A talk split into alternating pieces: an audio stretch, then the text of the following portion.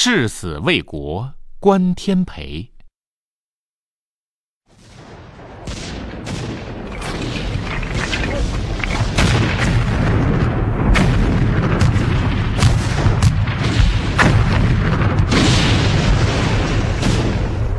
大人，我背您下去。不，你拿着提督的大印，赶紧走，绝对，绝对不能落入敌人的手中。大人，大人，您就跟我走吧，我们一起撤走吧，这里已经快失守了。我走了，这些将士们怎么办？你快走，走！大人，大人。一八四一年一月，英国军队乘虚而入，向中国进行有组织的侵略，攻陷沙角、大角两炮台，十八艘兵舰进攻虎门。这样一来，虎门就失去了屏障。这个时候，虎门两炮台只有少数兵力防守，形势万分的危急。齐善大人。洋人的火力很猛，我们兵力和弹药都不足，这样下去，虎门会失守的，请大人调兵支援呐！支援？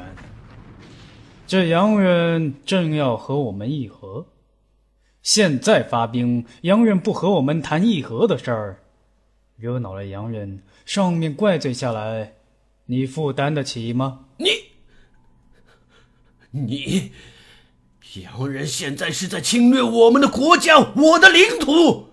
你看看城下这些百姓，洋人这样猛攻猛打，到时候杀害的是他们啊！反正啊，我是不会给你调兵和弹药的。到时候影响议和的大事儿，才是你我都会死。好，大人话已至此，我关天培。也不能再说什么。齐善拒绝给予支援，关天培却没有退缩，他想到了拿自己的钱来换取军队的物资。这些俸禄能换多少军饷？不管怎么样，一定要支持住。将士们，为了我们的国家尊严。为了城中的百姓，为了在家中为我们等候的家人，杀死敌人，守卫国家。关天培想到了自己的家人，他知道自己可能回不去了，交代送信的人带一些他的东西回去给他的家人。那么，就麻烦你把这些东西带回去给我的家人。里面是几件旧衣裳和几颗脱落的牙齿。这场战不知道是胜是败，我决心要守住虎门炮台。若是回不去了，这几样东西就当是留个念想。大人，我一定会把东西给您寄回去。战斗紧张而残酷的进行着。物资不足的关天培看着一个个的士兵在战场上倒下了，他提起刀斩杀着敌军的士兵。这时候，他的士兵想要救他离开。嘿！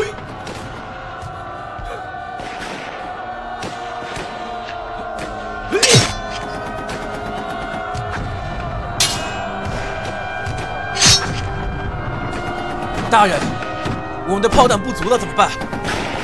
不管怎么样，我们都不能放弃！举起你们的刀来，杀死敌人！啊！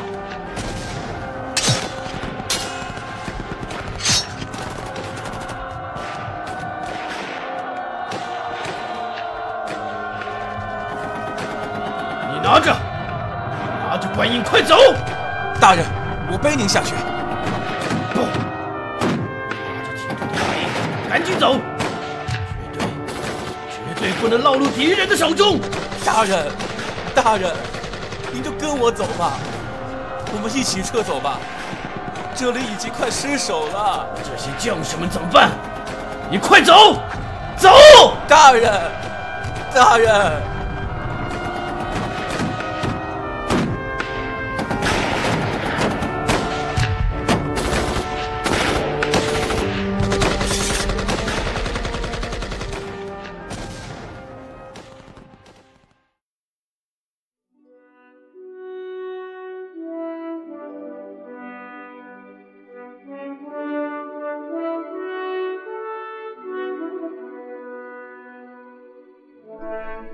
这位年逾六旬的老将不幸中弹牺牲，他挣扎着怒目圆睁，手上的钢刀似乎还想多杀几个敌人。